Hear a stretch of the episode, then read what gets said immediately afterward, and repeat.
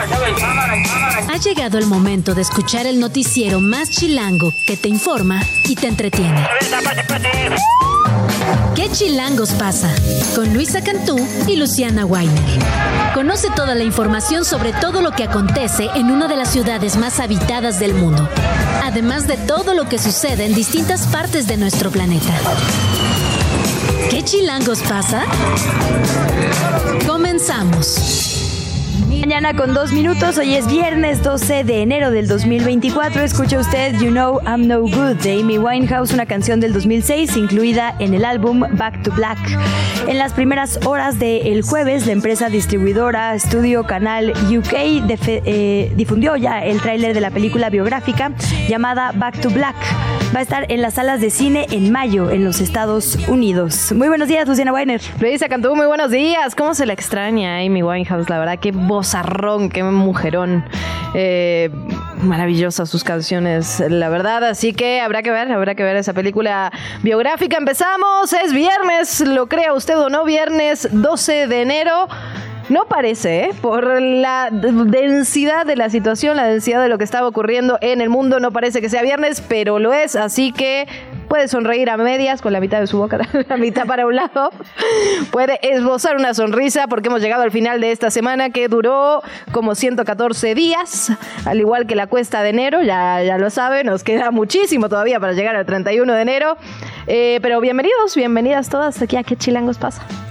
Sigue muy fuerte la controversia después de esta publicación en las redes del dirigente panista Marco Cortés, aquella publicación en la que confesó lo que él insiste en defender, que es una repartición normal entre partidos y por supuesto está absolutamente fuera de ley.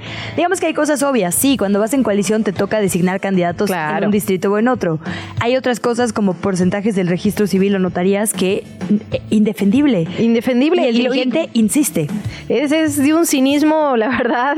Ahora bien, la precandidata, bueno, ya veníamos diciendo, ¿no? La verdad que a Xochitl Galvez su, partido es su primer enemigo. Ahora bien, se desmarcó, se desmarcó de esta situación, dijo que era inaceptable, lo vamos a revisar en unos minutos más, pero eh, bueno, así, así la situación al menos dijo, eso realmente es inaceptable, mientras que Marco Cortés defiende y defiende, defiende ese documento que realmente es fuera de toda ley, fuera de toda lógica y, y de un cinismo brutal, la verdad, de un cinismo brutal. Y mientras Ochil tiene que lidiar con su partido, la verdad es que los anuncios que hace tampoco favorecen mucho al discurso oficial de su campaña.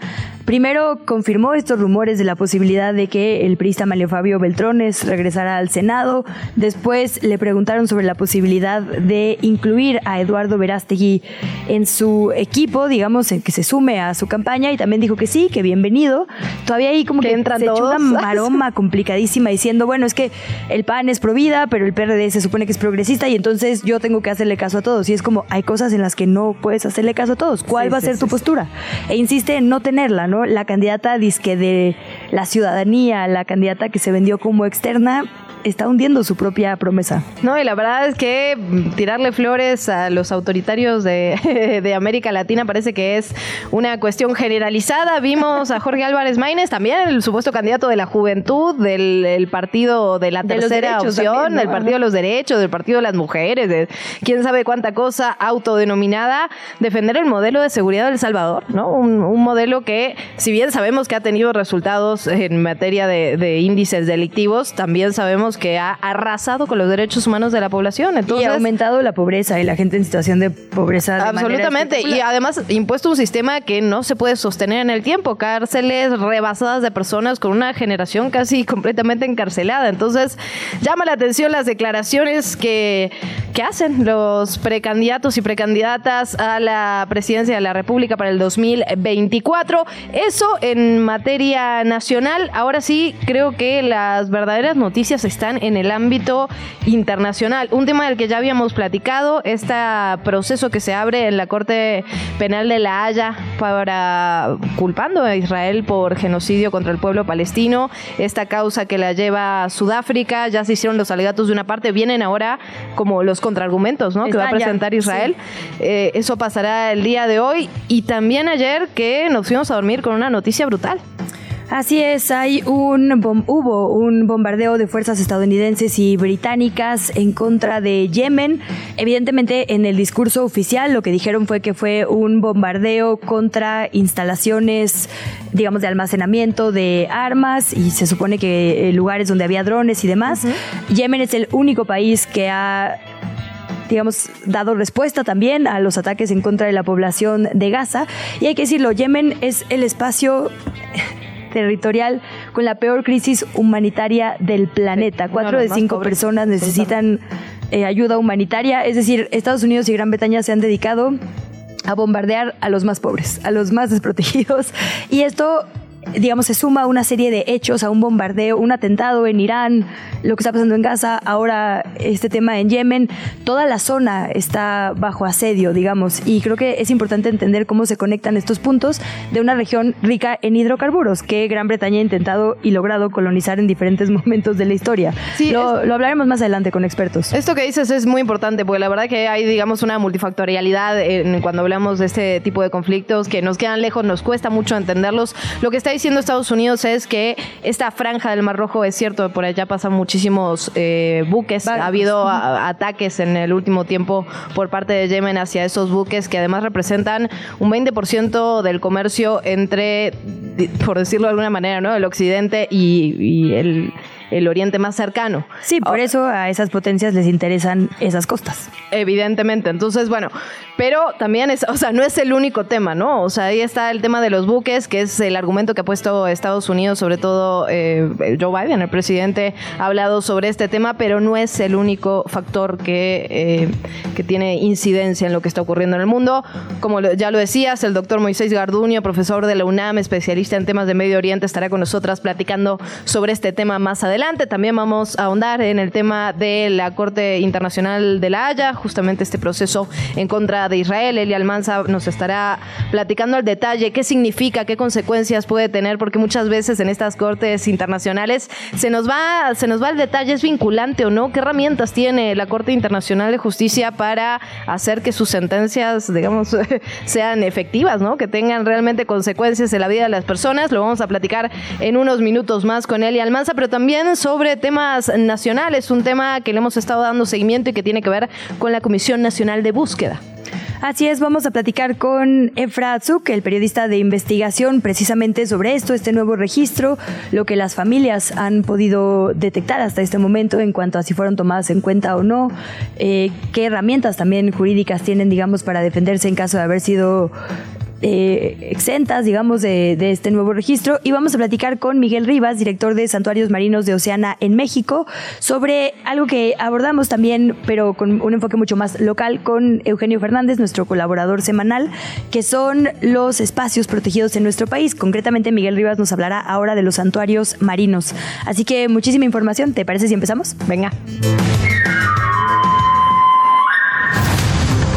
Los temas que es noticia este viernes, el grupo de madres y padres de los 43 normalistas de Ayotzinapa se levantó de la mesa de negociación con el subsecretario de Derechos Humanos de la Secretaría de Gobernación, Arturo Medina. Están exigiendo otra vez, y esto lo hemos platicado una y otra y otra vez, los 800 folios específicos que están en poder de los militares, que hay muchísimas pruebas, sabemos que están ahí y no se los han querido entregar. Escuchamos a Vidulfo Rosales, abogado y representante del grupo.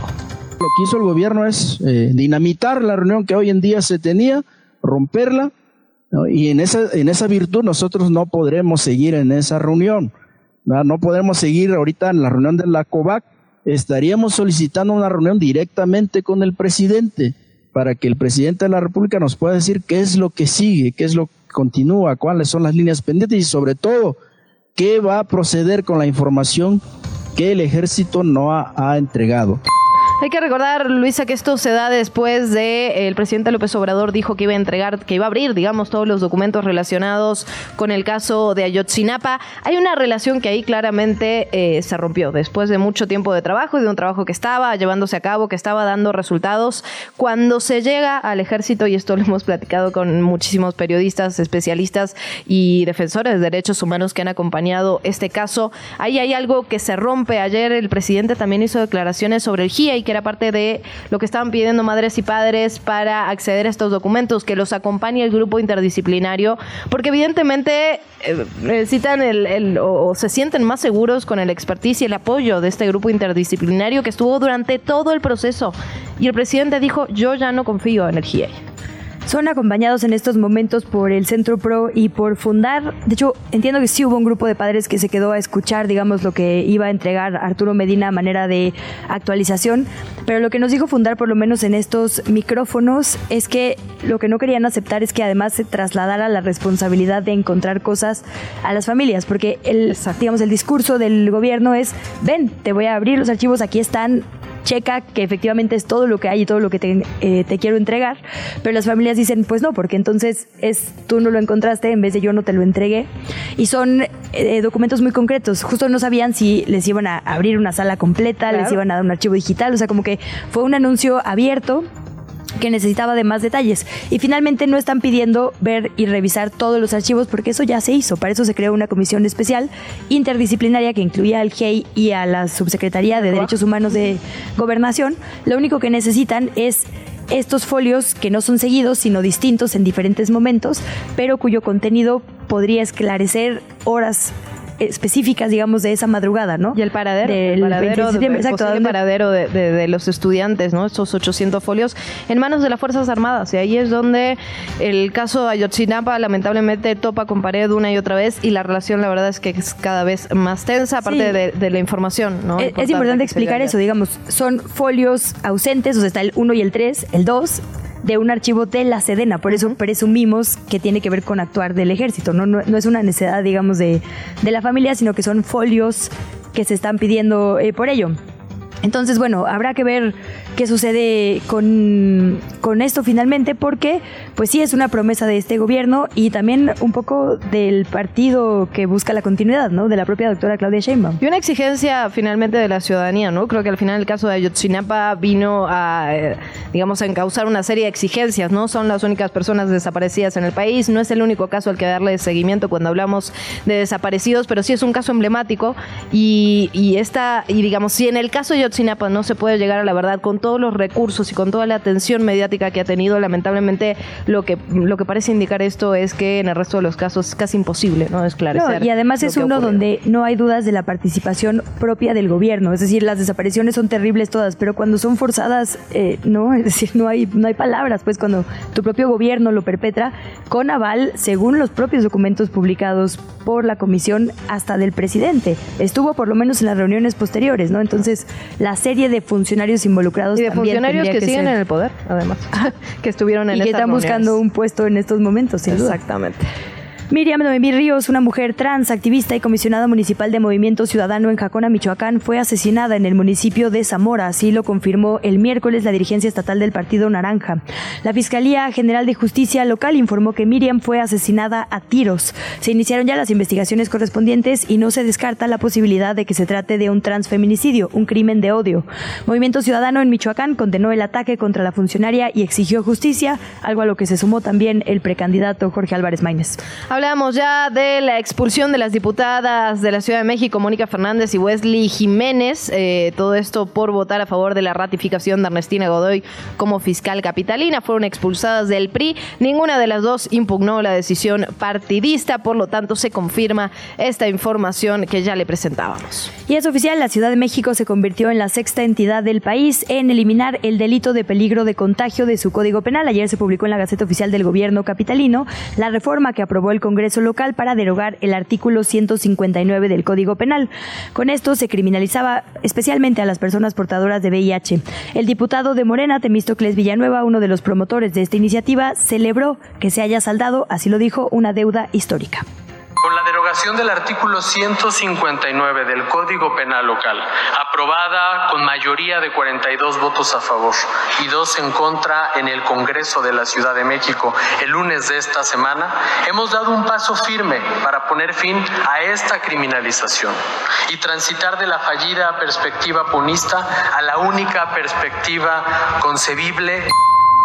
El peligro de contagio ha sido derogado no solo en la capital del país, también en Nayarit, San Luis Potosí, Jalisco, Aguascalientes y Tabasco. Samuel García, gobernador de Nuevo León, acusó una vez más al PRI al PAN de querer poner condiciones a cambio de aceptar a su encargado de despacho para contender por la presidencia de la República.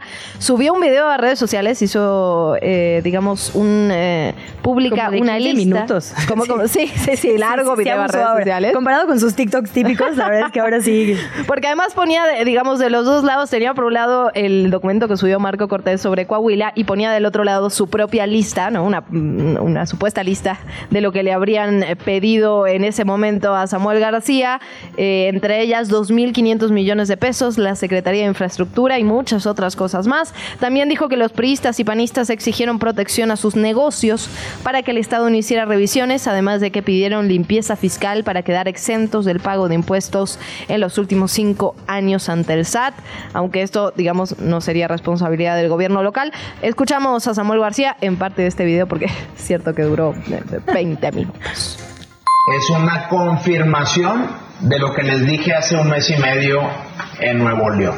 Antier, Marquito tuvo el cinismo de confirmar lo que habíamos dicho. Cómo se reparten como barajas instituciones que deberían servir a la gente.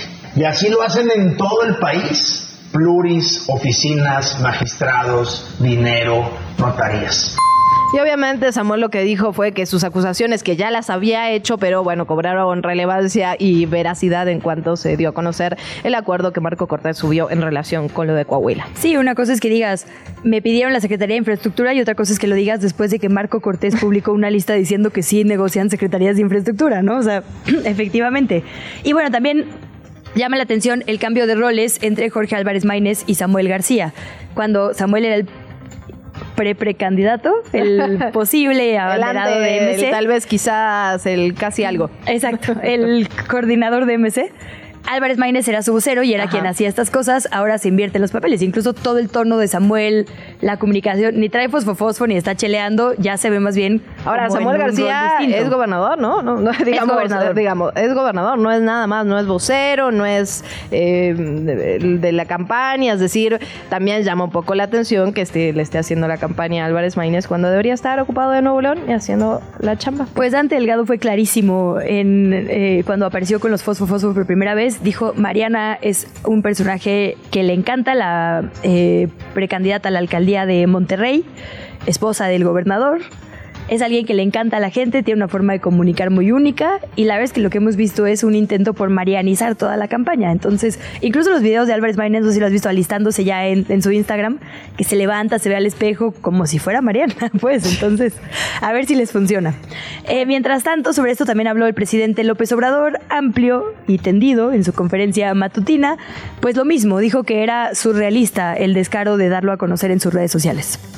Este es un documento histórico importantísimo, porque no es lo mismo que se supongan las cosas a que exista un acuerdo firmado. Y bueno, el López Obrador dijo que esto no es nuevo, pero que ahora hay evidencia, ¿no? Que estos pactos siempre habían existido, solo que ahora el propio Marco Cortés los publicó. Y lo peor es que Marco Cortés contestó después diciendo, es porque soy transparente. Sí, sí, sí, sí, apeló a la transparencia. Es, surrealista, ¿eh? México, mágico musical. De hecho, exactamente, esa, e, ese sonido eh, define eh, a la perfección lo que está ocurriendo en este momento. Otra de las reacciones de la que ya platicamos tiene que ver con Xochil Gálvez, la precandidata por el Frente Amplio por México.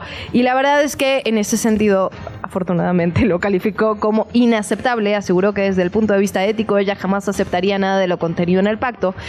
En entrevista con López Dóriga, Galvez informó que ya tuvo una conversación con el dirigente del PAN, Marco Cortés, y que le hizo saber su sentir con la misma claridad que me caracteriza, y dijo, pues sí, me encabroné por lo que pasó.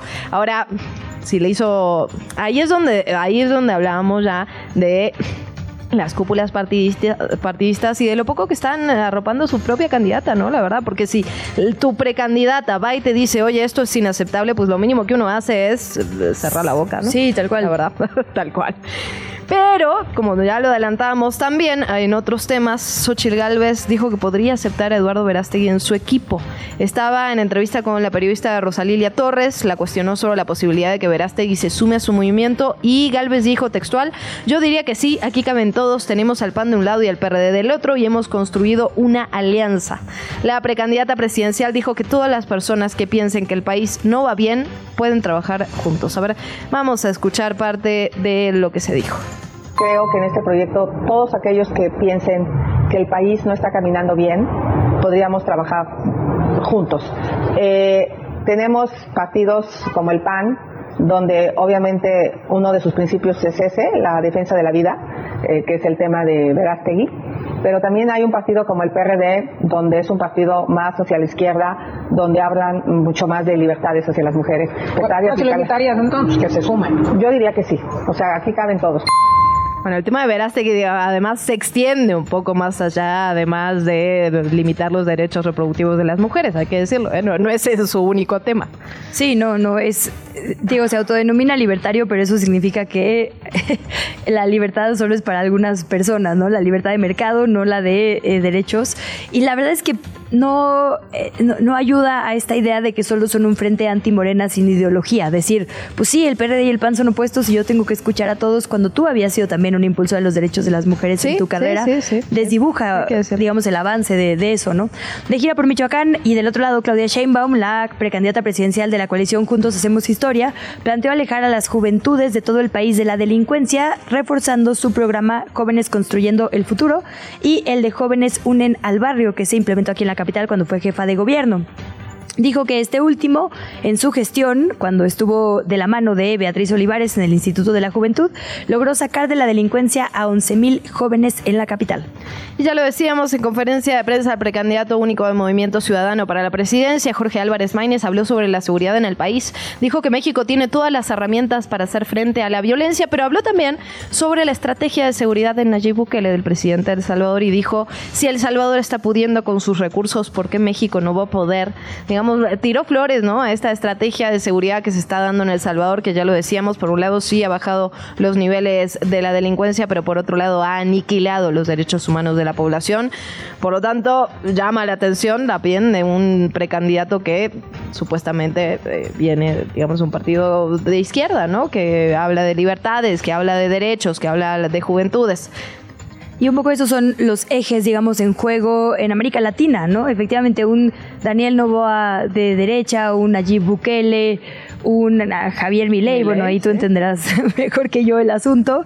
Eh, y Nayib Bukele buscará la reelección justo en febrero, el 4 de febrero, el próximo mes. Está justo con quién van a empatar los candidatos, ¿no? Se van a poner del lado de Petro y Lula como el presidente o del lado de Bukele y Javier Milei. La presidencia de la República exigió a la Suprema Corte de Justicia declarar constitucional la extinción de, extinción de fideicomisos del Poder Judicial y entregar los recursos para la reconstrucción de Acapulco tras los daños ocasionados por el huracán Otis. En un comunicado, la presidencia dijo que de cumplirse con esta extinción de fideicomisos se honraría entonces el compromiso que hizo la ministra presidenta, Norma Lucía Piña. Son las 7 de la mañana y 4 minutos. Vamos, momento de irnos a una pausa. Volvemos con lo que está pasando en el mundo. Ya lo decíamos, los ojos están puestos en lo que pasa en la Corte Internacional de la Haya y por otro lado en lo que está ocurriendo en Yemen. Pausa, venimos.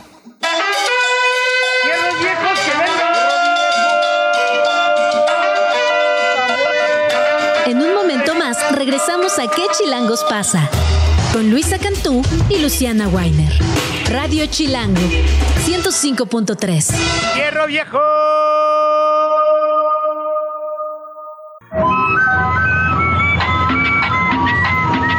Luisa Cantú y Luciana Weiner en ¿Qué chilangos pasa? Radio Chilango, 105.3. La radio que... Viene, viene. La entrevista. ¿Ya estás grabando?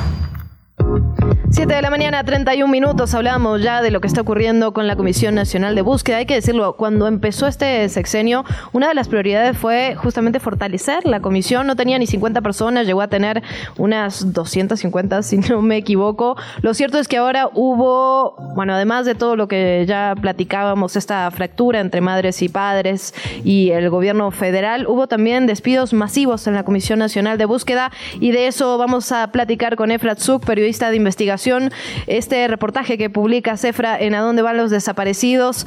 Bienvenidos, ¿cómo estás? ¿Qué tal? Buenos días, gracias por la invitación. Muy buenos días, Efra, gracias a ti. Pues la nota se llama Acometen despidos masivos en la Comisión Nacional de Búsqueda y dan direcciones a funcionarios sin experiencia. ¿A partir de cuándo, eh, detectas esto y particularmente cuáles son las áreas afectadas? Eh, sí, desde el 31 de diciembre empezaron a comunicarse con directores generales, digamos que los directores generales son los segundos al mando en la institución, para eh, informarles que no iba a ser renovado el contrato. Hay, digamos, como dos tipos de contrato en cuestión, los contratos eventuales y los contratos de estructura. Eh, entonces se les fue avisando eh, la primera semana de enero también Ah, el, número es incierto, algunas fuentes dicen que son alrededor de 50 personas, otras que puede ser un recorte, digamos, de hasta 160 personas, y entonces se les empezó a avisar a quienes tenían contratos eh, eventuales que no se les renovaría este contrato que tiene una vigencia máxima de seis meses, y a algunos, eh, algún, algunos del personal que tenía este tipo de otros contratos que eran los de estructura, se les pidió la renuncia, ¿no?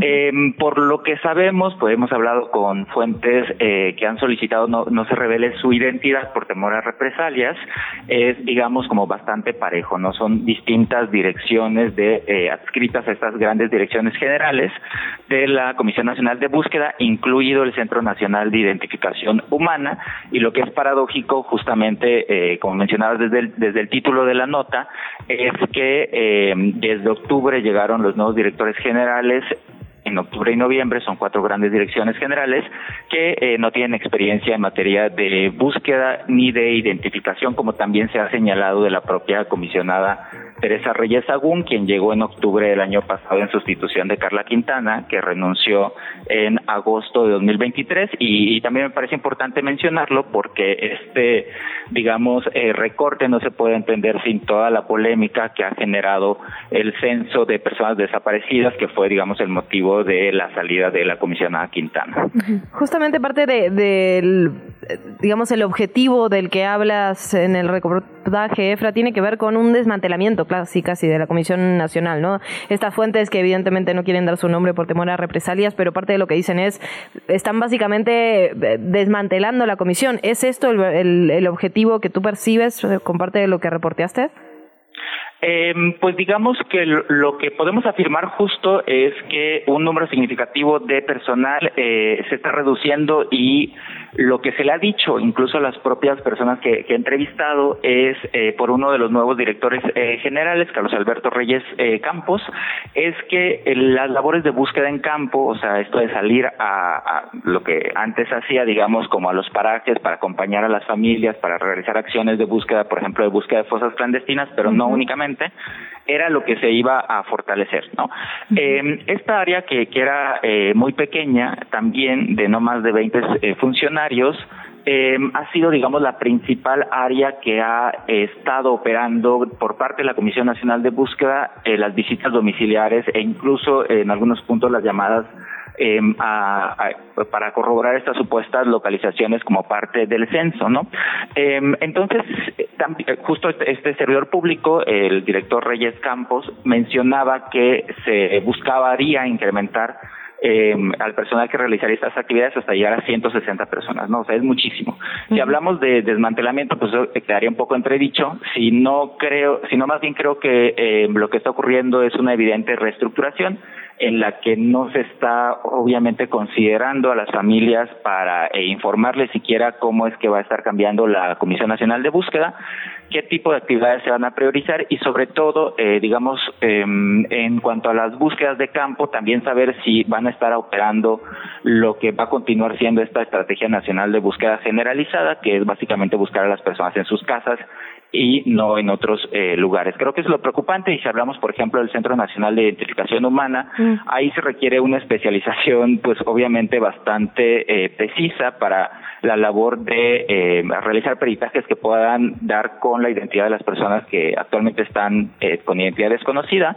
El último dato de la magnitud de esta tragedia es de agosto de 2020 y había 52 mil cuerpos sin identidad.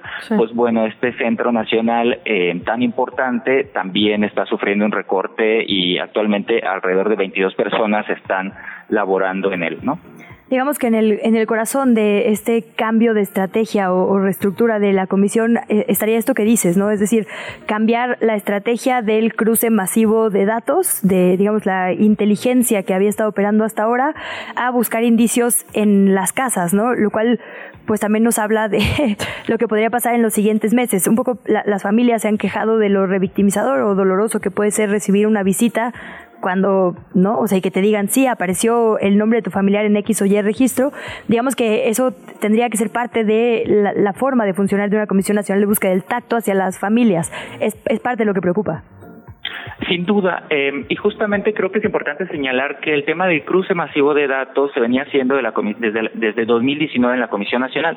Uno de los funcionarios que, eh, digamos, a, quien se le pide la renuncia, que tiene estos contratos de estructura, y, lo menciono esto los contratos de estructura porque la CEGOP en un comunicado que emitió el 3 de enero, pues solo decía que este era un proceso normal, eh, donde solo se revisaban los perfiles de eh, las contrataciones eventuales, que finalizaban su vigencia y pues bueno, en este caso es, es, es otro, ¿no? Es un tipo de contratación distinta y eh, Javier Yankelevich era quien estuvo impulsando desde 2019 el cruce de datos masivos eh, de distintas bases de datos y se, se realizaba una investigación muy exhaustiva para poder dar con la identidad de la persona obviamente priorizando a quienes había una presunción eh, tanto de muerte como que podrían estar privadas de su libertad, o sea, no buscar a la gente en sus casas, me parece eso que es súper importante. Eh, y este servidor público es uno de los que se va, ¿no? Con, con este, digamos, recorte, eh, que, y el proceso que realizaban de búsqueda en ese momento, que venían realizando los, los últimos tres años bajo eh, el mandato de Carla Quintana, pues era muy, muy distinto al que ahora están realizando, donde lo primero es ir a tocar la puerta ¿no? Digamos que antes lo que se hacía era tocar la puerta al final, cuando ya tenían una certeza muy fuerte sobre la identidad de la persona y así, digamos, evitaba este tema de la revictimización de la que se han eh, quejado mucho justo los familiares. Efra, ¿has podido hablar con la comisionada? Porque cuando, digamos, Carla Quintana estaba en el puesto, la verdad es que estaba muy cerca de los medios de comunicación. Muchos de nosotros platicamos con ella, digo, de forma regular. Me imagino que has buscado la nueva comisionada nacional, la Teresa Guadalupe Reyes Sagaún. ¿Has tenido éxito? ¿Ha querido ah, platicar con ustedes?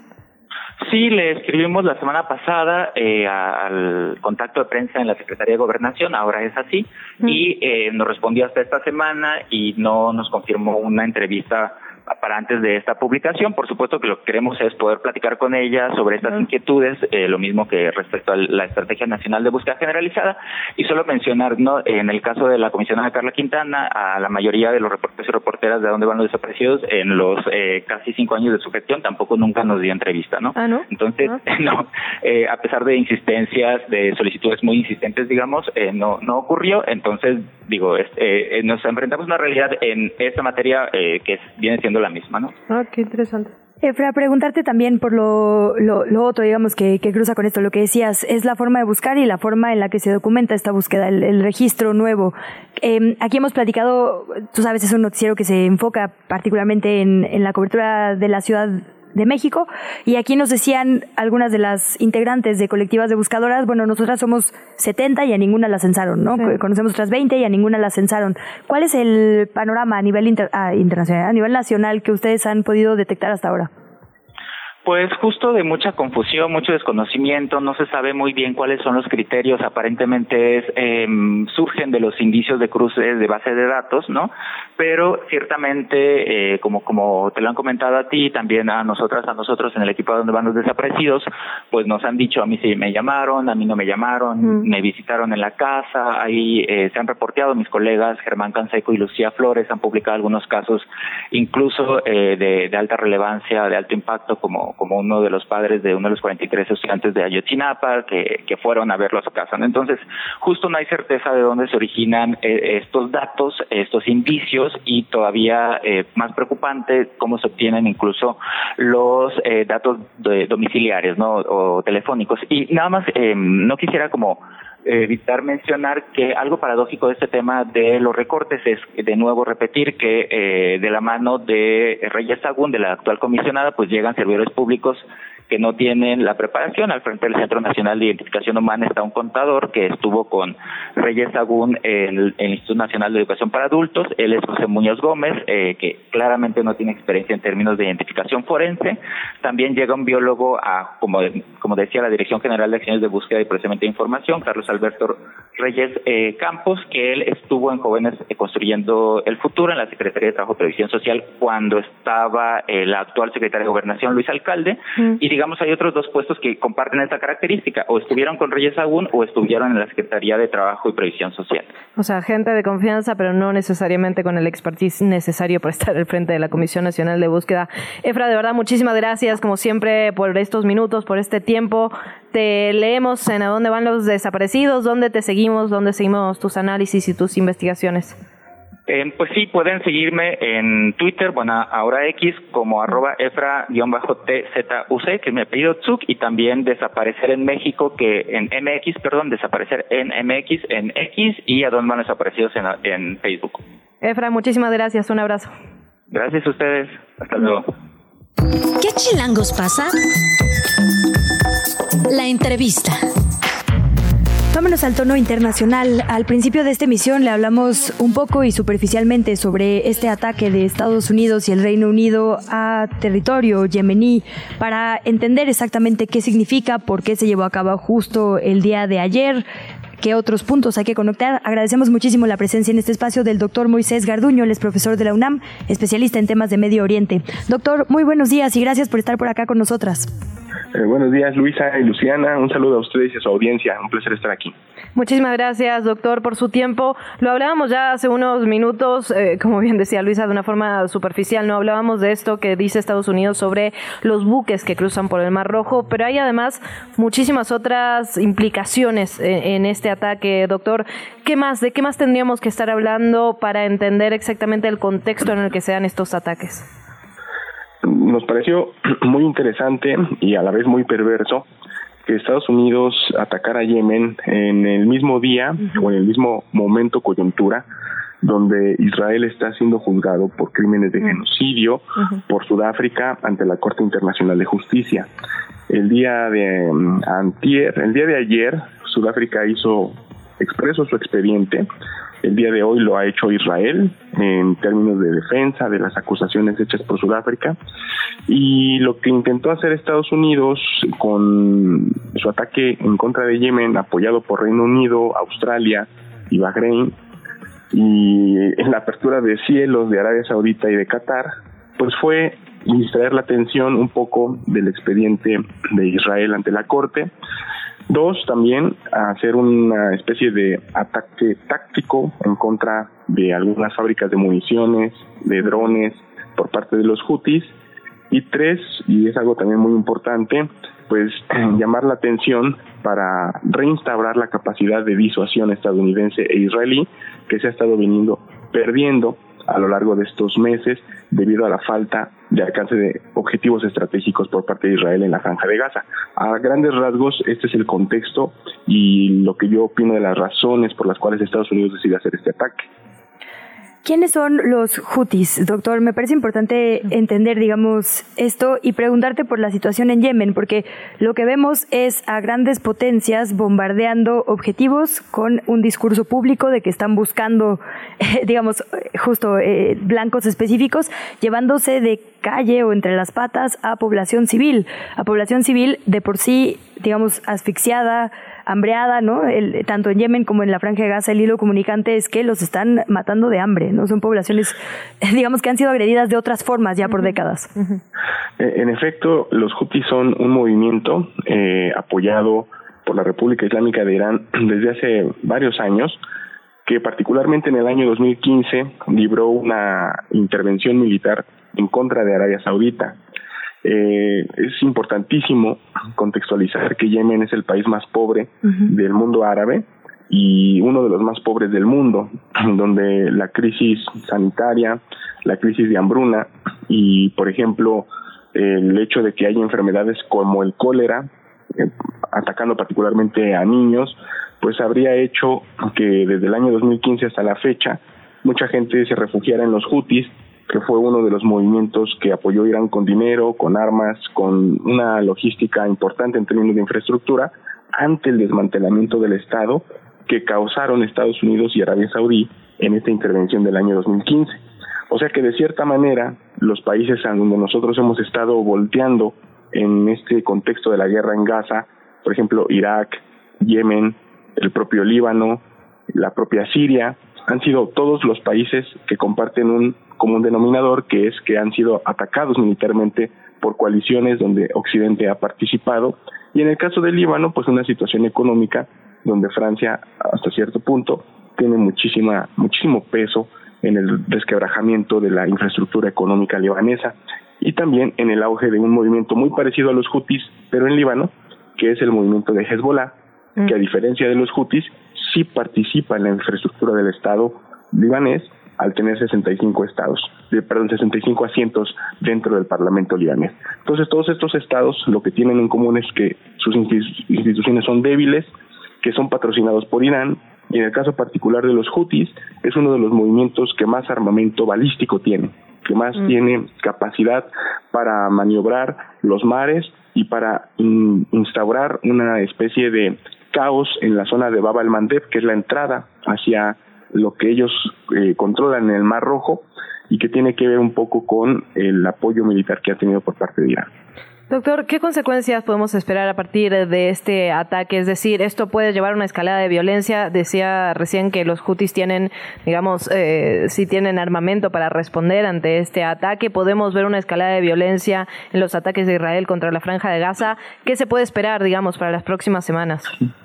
Eh, la evidencia que tenemos desde, desde la guerra en Yemen de 2015 nos mostró que los hutis tenían particularmente potencial antiaéreo y también misiles tierra-mar, que son los cuales han sido utilizados para atacar embarcaciones, que ellos dicen que van a Israel y que combaten precisamente para ser solidarios con lo que está pasando en la franja de Gaza. Em, en estos momentos, el ataque que menciona el Comando Central Norteamericano dijo que había atacado 60 posiciones importantes, los Houthis han dicho que atacaron 75 y mataron a 8 personas.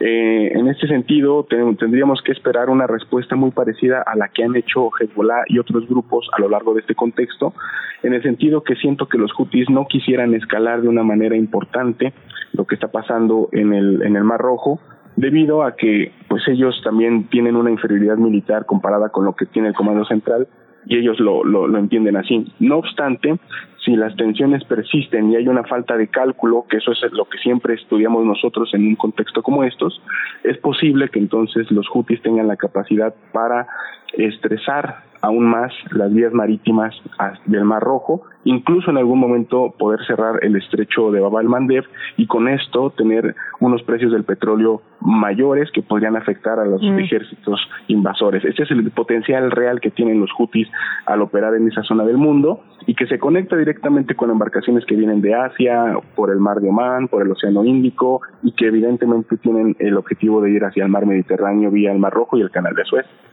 Doctor, quizás una pregunta demasiado amplia, pero ¿cuál es el fin último, digamos, de todos los grupos que mencionas? Porque efectivamente es una eh, zona en la que las potencias tienen mucho interés por lo que dices, ¿no? Por las vías marítimas, por la ah, riqueza de hidrocarburos. ¿Cuál es el fin último de este conflicto? Es decir, ¿por qué se están eh, chocando entre todos? Quizás desde acá mm, no deberíamos obviar eso. Y preguntarte también por algo que escribías, que es, eh, has mencionado Irán muchas veces, hubo un atentado justo abriendo este año en Irán. ¿Conecta de alguna manera con todo esto que está pasando ahora? Sí, por supuesto que sí. Eh, de hecho, todos estos grupos que han estado inmiscuidos en el conflicto en Gaza tienen el objetivo de mostrar una especie de solidaridad y de disuasión con el movimiento Hamas. Mm. A partir de un común denominador que fue eh, la estrategia diseñada por el comandante iraní Qasem Soleimani, que fue asesinado por un dron norteamericano en suelo iraquí en enero del 2020 Eh, Hezbollah, los Houthis, Hezbollah y Hamas son todos ellos movimientos que comparten esta estrategia asimétrica, que son apoyados eh, directamente por Irán y en el caso de Hamas por el dinero qatarí. El fin último de todo esto es mostrarle al ejército israelí que ya no estamos como hace 40 años con una vigente disuasión israelí que predominaba en toda el área. Eh, particularmente este contexto y con estos grupos en choque nos han mostrado dos cosas importantísimas. Número uno, que el, la etiqueta de invencibilidad supuesta que tiene el ejército israelí ya no es funcional, ya no es cierta, se ha desmentido eso militarmente, mediáticamente y también hasta cierto punto políticamente, como lo hemos visto ante las acusaciones que hay ahora ante la Corte Internacional de Justicia contra Israel. Y el segundo punto es que el elemento de victimización con el que Israel siempre se había manejado, pues ahora está totalmente derrumbado.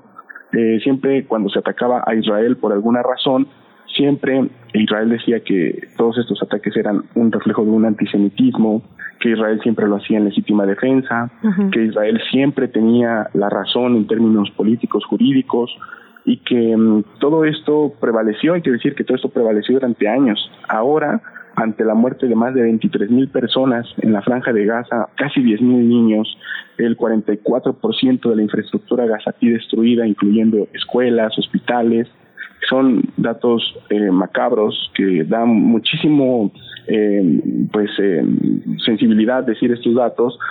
Ya es prácticamente imposible seguir adelante con estas narrativas que tenía Israel antes de estos sucesos. Entonces ya ahora el mundo ha visto cómo eh, jamás después de 100 días sigue aguantando una guerra en algo totalmente impensable hace 20 años como Hezbollah tiene precisiones para atacar bases aéreas como la base de Merón la cual atacó como respuesta al asesinato de Al-Aruri, uno de los líderes de Hamas que vivía en el sur del Líbano, y cómo los Houthis se atreven a atacar barcos estadounidenses sin que Estados Unidos pueda hacer una intervención militar del grado que hizo en Irak en el año 2003. Y ahora el Comando Central ataca de manera precisa y sale para evitar una escalada aún mayor, porque todos estos grupos e Irán saben que ya no es el mismo periodo de hegemonía que tenía Estados Unidos e Israel hace 20 años. Yo creo que este es el meollo del asunto mm. y tiene que ver con un cambio en el orden mundial donde Estados Unidos va poco a poco deshegemonizando su papel en el mundo ante la emergencia de potencias como China, como Rusia, que si bien no son el gran, eh, la gran opción a nivel mundial, por lo menos están erosionando el poder norteamericano y el hecho de que Israel se erosione su papel de disuasor, su papel de potencia regional en el Medio Oriente y su credibilidad ante la opinión pública es un reflejo también de la caída de la hegemonía norteamericana.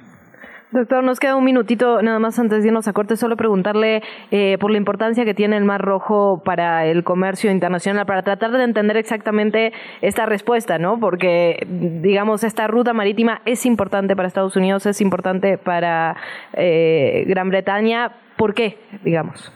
Sí, el, cerca del 46% del comercio mundial que se desarrolla vía marítima pasa por el canal de Suez todo lo que tiene que ver con el Mar Rojo tiene que ver con el canal de Suez, la capacidad que tiene Egipto de rentar ese paso estratégico para que las embarcaciones que provienen particularmente de Asia o de algunos países árabes en el Golfo Pérsico no tengan que rodear hasta Sudáfrica eh, las rutas para llegar a Europa que es el principal mercado de todas estas mercancías. Todo lo que la gente pide por paquetería, de aplicaciones chinas, este, pero grandes contenedores que vienen para gente que hace negocio, sobre todo infraestructura en términos de tecnología, llegan a pasar por mar porque se supone que es más barato que hacerlo por avión. Y al y ahora con esto que tenemos eh, con los Houthis, pues se sacude todo ese porcentaje de comercio. Ahorita es muy difícil estimar un costo en términos monetarios porque tenemos que esperar las decisiones de los cargueros, de los contenedores, de los boquetanques y sobre todo cómo van a ajustar los precios las compañías de seguros que las compañías mercantes contratan en caso de que ocurran este tipo de cosas. Entonces, eh, en estos momentos se están estimando 40 mil millones de dólares, pero son estimaciones que todavía tenemos que esperar hasta, hasta no ver un, un, un escenario un poco más claro y decisiones por parte de las, de las compañías. Doctor, sabemos que eres siempre prudente y cauteloso con los análisis. Te agradecemos mucho el esfuerzo de, de hacerlo así a bote pronto, ¿no? Es, es importante que podamos seguir con todo este contexto que nos proporcionas las noticias que veremos en las próximas horas. Te mandamos un gran abrazo y agradecemos mucho tu presencia en este espacio. Al contrario, Luisa, Luciana, un, un, saludo, un placer estar aquí. Estamos a las órdenes de ustedes y la audiencia. Muchas gracias. Nada más, ¿dónde te leemos o seguimos, doctor? Ah, sí, eh, bueno, en mi cuenta de Twitter ahora ex es arroba Moisés-Garduno. Ahí podemos seguir algunos comentarios, compartimos algunas notas, artículos. Ahora, lo que acabamos de escribir, justo lo que preguntaba este, Luciana sobre el, el ataque en Irán, eh, hay un artículo que escribí en el país que pueden pueden ver ahí y eh, en la página de la Facultad de Ciencias Políticas y Sociales de la UNAM en la sección del taller de estudios de Medio Oriente ahí colgamos lo que podemos de manera gratuita de todas nuestras investigaciones y artículos de divulgación. Entonces, es en esa cuenta de Twitter, ahora ex, y en la página de la Facultad de Ciencias Políticas y Sociales. Pues ahí lo estaremos siguiendo, doctor. Muchísimas gracias. A ustedes gracias, un buen día. Muy buen día, hacemos pausa, 7 de la mañana, 57 minutos, volvemos.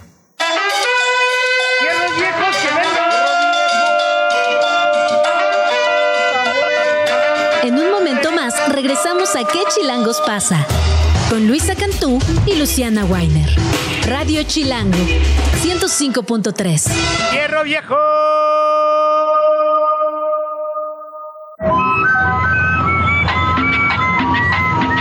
Luisa Cantú y Luciana Weiner en ¿Qué chilangos pasa? Radio Chilango, 105.3. La radio que... Viene, viene. La entrevista. ¿Ya estás grabando? 8 de la mañana en punto. Acabamos de terminar una conversación con el doctor Moisés Garduño, especialista en temas de Medio Oriente en la UNAM, y nos decía que no podemos obviar una coincidencia, y es que estos ataques de Estados Unidos y Gran Bretaña en Yemen se llevaron a cabo el mismo día que se abrió la escucha ante ambas partes en un juicio por genocidio en la Corte Internacional Penal. Las partes son Sudáfrica, que junto con decenas de países acusa a Israel por lo que está sucediendo en la franja de Gaza. ¿Qué puede pasar en esta corte? ¿Qué significa un procedimiento como este? Al respecto platicamos con nuestra colega, la periodista especialista en temas de derechos humanos, Elia Almanza. Bienvenida, Elia, muy buenos días. Hola, ¿qué tal, queridas Luisa y Luciana? Qué gusto de verdad me da estar aquí al aire con ustedes en este espacio. Muchas, muchas gracias. Ah, muchas gracias a ti, Elia, por tu tiempo y tu expertise. Bueno, preguntarte antes que nada, lo, lo platicamos hace unos minutos. Eh, a veces se nos escapa un poco qué alcances tienen estos tipos de tribunales internacionales de justicia, si sus medidas son o no vinculantes, qué herramientas tienen para aplicarlas, es decir, qué podemos esperar en las próximas semanas. Sabemos que iban a presentarlos contra argumentos por parte de Israel, eh, pero más allá de eso, ¿cómo es el proceso y qué puede pasar cuando se llegue a una decisión? Sí, sin duda. Bueno, primero que nada, creo que es muy importante porque es en realidad un proceso que parece alejado y a veces incluso técnico sobre el derecho internacional, pero que es muy importante poner sobre la mesa esta propia ruta y saber en dónde estamos, ¿no? Estamos hablando en este caso del Tribunal Internacional de Justicia de Naciones Unidas, una o la Corte Internacional de Justicia se, se, le se le denomina así que es distinto a otros tribunales internacionales, con este caso la Corte Penal Internacional, que es aparte independiente de Naciones Unidas. ¿Cuáles son las diferencias? Pues es que esta última pues revisa la actuación de de particulares, ¿no? La Corte Penal Internacional revisa a personas en concreto, presidentes, mm. por ejemplo, ¿no? Mm. Lo hemos visto en los últimos meses con el caso de Putin en Rusia.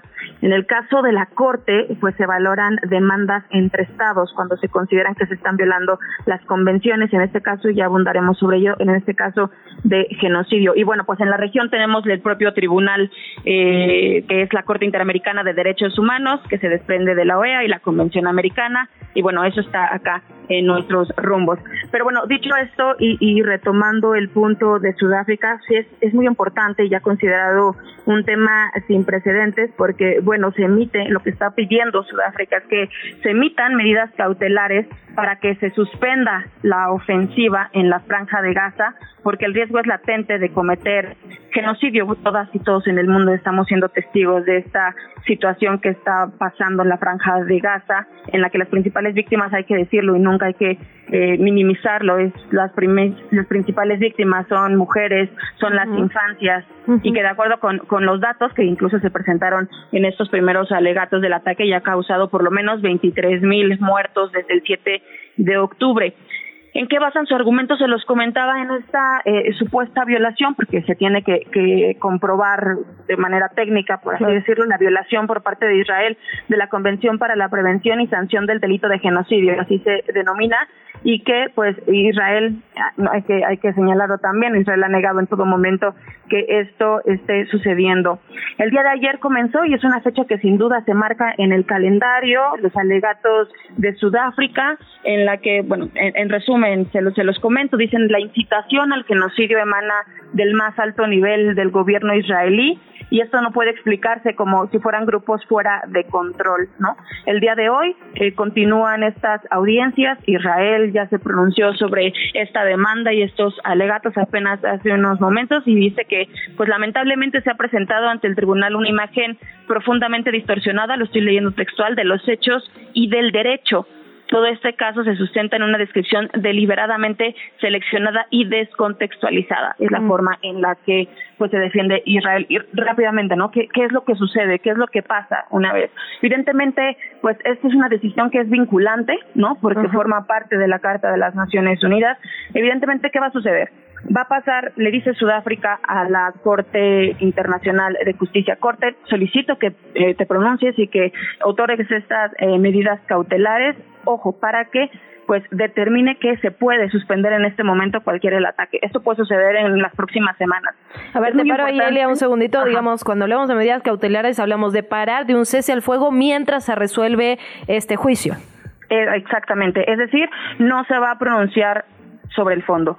Puede decir la Corte, estoy de acuerdo, voy a emitir estas medidas cautelares que separe el fuego mientras busco o determinamos, investigamos que efectivamente se está cometiendo lo que ustedes nos señalan que son eh, eh, es el genocidio y evidentemente se está. ¿Cómo lo puede hacer en este caso eh, la Corte Internacional?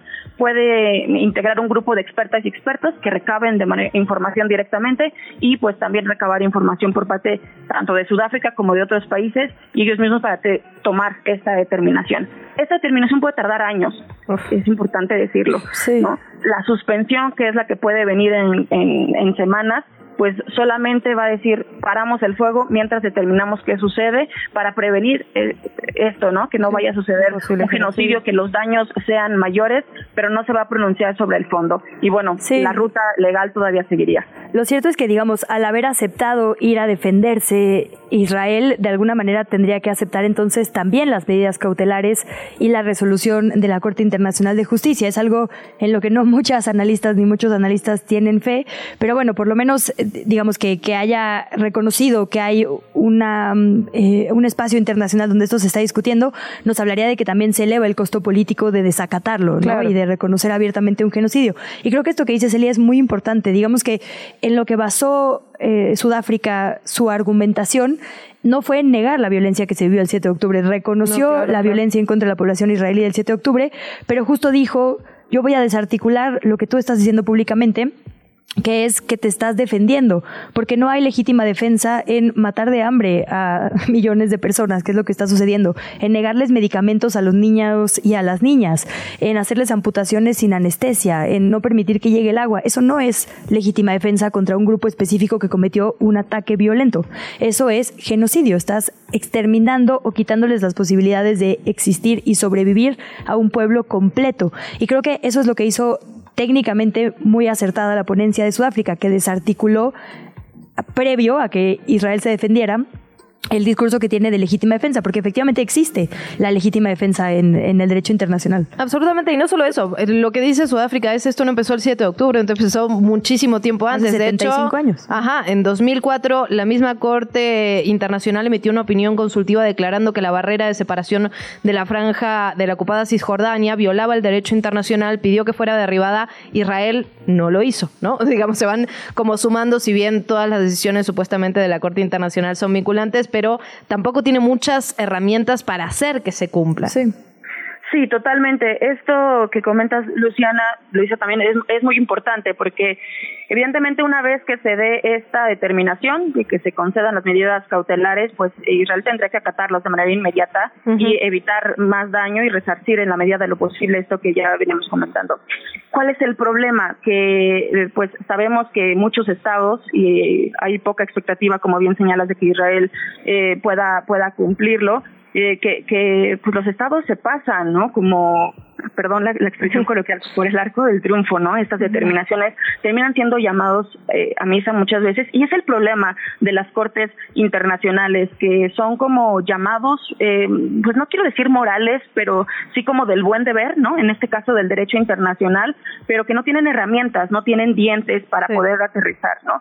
Y esto es muy interesante porque incluso ayer lo platicaba con colegas también expertos en el sistema interamericano eh, ¿Qué pasa si Israel, en este caso, en unas semanas que se emitan estas eh, medidas que esperemos que sea así, o hay expectativas de que así sea, Israel decide no cumplirlas, por ejemplo, aparte del desprestigio que evidentemente muchos eh, sabemos que podría tener eh, Israel en este sentido de no acatar una resolución de la Corte Internacional, pues eh, se podría hay una hay una posibilidad no en caso de, de, no atenderla y pues que posteriormente llegue una resolución en el caso de que pues Israel tiene que hacer eh, lo necesario para que ya se termine y determina que sí sea genocidio es decir posteriormente pues el consejo eh, existe un consejo de seguridad que podría, en este caso Israel, obligar a pues eh, determinar que no pueda seguir con estas agresiones. Pero bueno, ahí es todo otro tema porque en el Consejo de Seguridad, para obligar que Israel cumpla con sus obligaciones, hay 15 países con cinco miembros permanentes con veto es decir, pues, Estados Unidos, recordaremos Estados Unidos, Reino Unido, Francia, China, Rusia y pues spoiler, ¿no?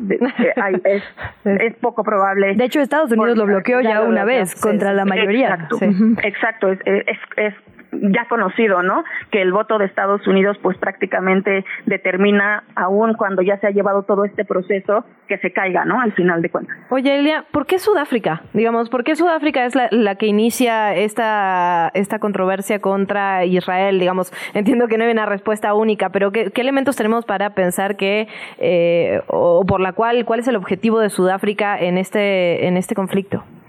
Sí, es eh, muy importante, ¿no? Porque pues podemos decir, ha habido países que se han pronunciado, pero Sudáfrica es el que marca esto en el calendario, ¿no? Y dice, yo voy hacia, hacia la Corte Internacional y da este siguiente paso.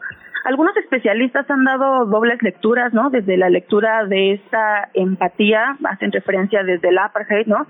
Incluso Nelson Mandela se pronunció a, a, favor de la comunidad palestina, tomando en cuenta la situación de vulnerabilidad que está que ha estado durante años la franja de Gaza, pero también hay incluso, y bueno, eso hay que, hay que verlo con reservas y los análisis son muchos, de un interés eh, político, ¿no? Un interés al interior de Sudáfrica para eh, mantener el poder en el Congreso y también dar un mensaje no solamente al exterior, sino al interior de que están a favor de estas causas, a favor de la integridad, de la dignidad de las personas, que es una causa también natural, ¿no? Esencia también de, Sudáfrica y de su lucha desde hace muchos años.